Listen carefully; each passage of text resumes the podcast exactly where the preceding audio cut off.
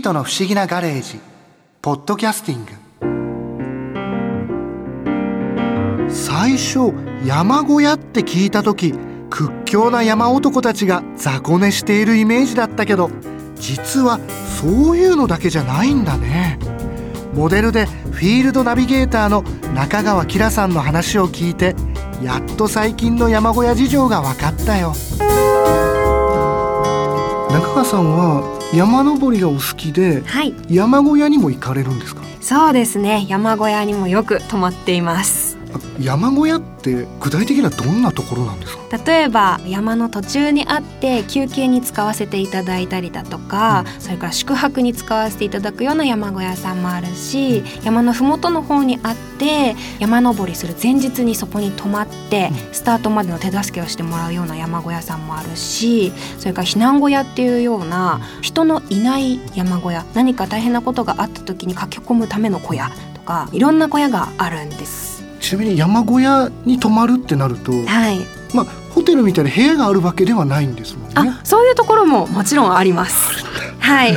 もちろん大部屋にバーッと布団を並べて寝ることっていうのもたくさんありますそしてそういう良さももちろんお泊まり会みたいなね楽しさもあると思うんですけれど個室があるような山小屋さんもたくさんあるのでそういうのが心配な方はまず個室がある山小屋さんから小屋デビューをするっていうのもいいと思います。ただ山小屋だからそんなに大きいわけじゃないんですよね。それもいろいろあります。600人ぐらい泊まれるような山小屋さんもあります。それもでも山小屋じゃないんじゃない？山小屋なんです。それもしかもそれが標高2700とかそういうところにあったりするんですよ。それはどこの山なんですか？それは長野県の燕岳っていう北アルプスの山になるんですけれども、うん、円山荘さんっていうおすすめの山小屋があって、うん、そこはもう人気の山小屋なので本当にたくさんの人が泊まりに来るんですけれども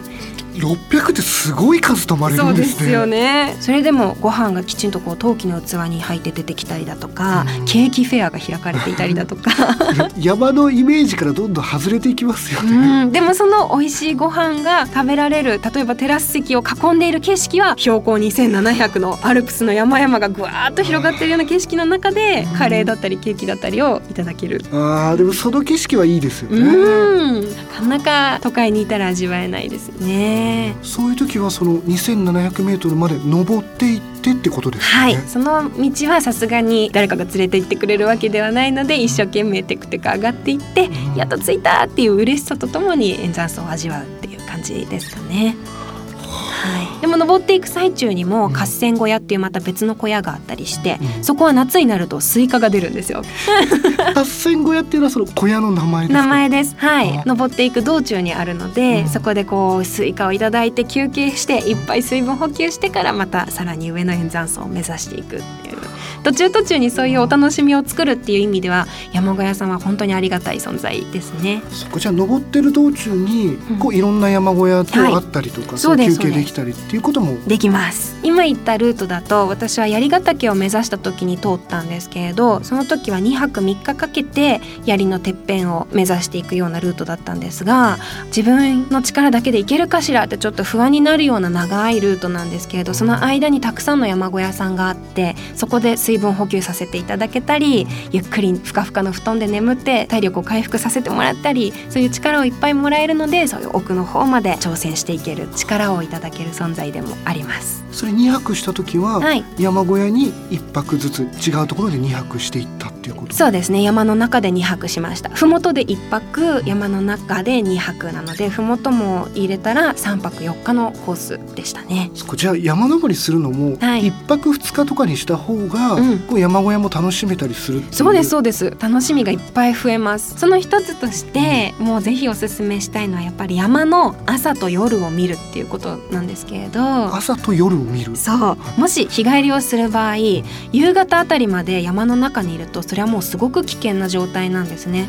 残りの道は暗い中を歩いていかなきゃいけないっていうことなので、うん、基本的には明るいうちにしっかり下山しなきゃいけないものなんですですけれど山は明るいうちに降りないと、はい、ないと危ないっていう、はい、ただ山の中の小屋に一泊するってなると山がこうだんだん暗くなっていく様子だったり山の中で落ちていく夕日だったりもちろん寝てその翌日山のこう向こうの峰の方から上がってくる朝日だったりそういうこう山の中にも当たり前に24時間っていうのはあるのでこう夜が更けていってまた新しい朝が来てっていう一日の流れを山の中で味わうことができるんですよね。それは止まらないとできないできないことです。一度味わったことがある山でも止まってそこの山の夜と朝を見てみるとまた全然違う風景が見ることができるので。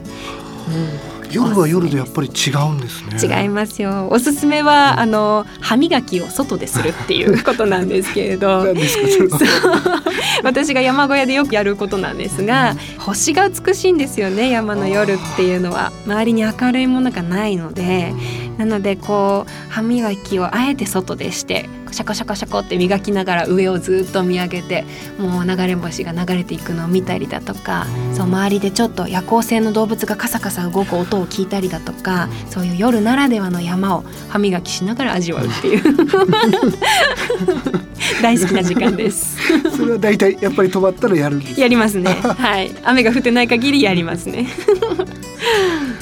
から山小屋に行くとそのまあ清潔感だとかものがあるかなしかっていうこと以前に例えばインテリアとかの楽しみもあるんですよね。こう木でできている床壁、そこにある本棚っていうのにもねまた山小屋の良さが出てくるんですけれども。本棚？はい。だいたい山小屋さんって長時間過ごすことが多いので本棚があることが多いんですね。でそこに揃ってる本にもまたその小屋の個性が出てくるんですけれど。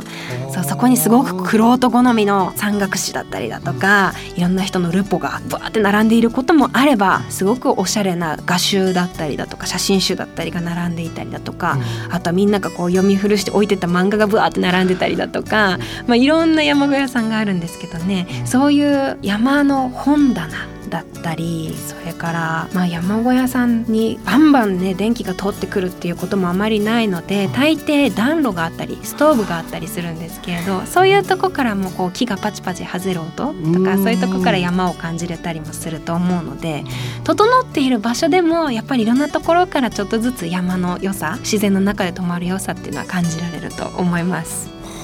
例えばここの山のこの山小屋だったら、はい、初心者でも楽しめるよっていうような山小屋って。ありますね。高見石小屋っていうのが北八ヶ岳にあるんですけれどもどの辺になるんですか？北八ヶ岳も長野県にあります。そこもまあいろんなルートからその小屋にアクセスすることができるんですけれど一番近い入り口からだと2時間ぐらい北八ヶ岳の豊かな苔の森の中を散策してすぐに小屋にたどり着くことができるので森も味わいつつ適度な達成感も味わいつつ小屋デビューできるっていういい場所になっています。そこの小屋も一通り揃ってる。さすがにお風呂とかはないんですけれどもすごく美味しいご飯が出るしあの揚げパンがおすすめめですね。高見小屋は。なのでおやつにもぴったりの場所なんですが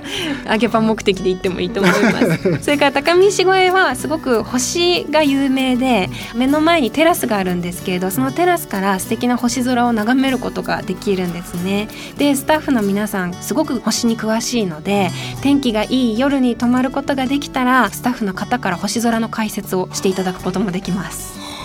2時間ぐらいちょっと森の中を歩いていくっていうのもなんかいいですね。そうですそうです。せっかくならこう山歩きも楽しみたいっていう欲張りさんにはぴったりの場所になっています。もちろんそこを拠点にもっとさらに深く森の奥へ入っていくこともできるし帰りももうそこから数時間かけてすぐ降りてしまうっていうどちらのチョイスもできるんですけれど、そんな高見石小屋もおすすめです。なるほど。中川さんの話を聞いて山小屋に泊まるのも悪くないなって正直思ったけどすぐにそれを言うと博士が調子に乗るからしばらく内緒にしとこお前も黙っていてくれよなピート。ピートの不思議なガレージ。ポッドキャスティング。ここで耳寄りなお知らせです。ピートの不思議なガレージをもっと楽しみたいという方は毎週土曜日の夕方5時東京 FM をはじめお近くの FM 局で放送のピートの不思議なガレージをお聴きください。外に出かけたくなるとっておきのお話満載でお届けしています。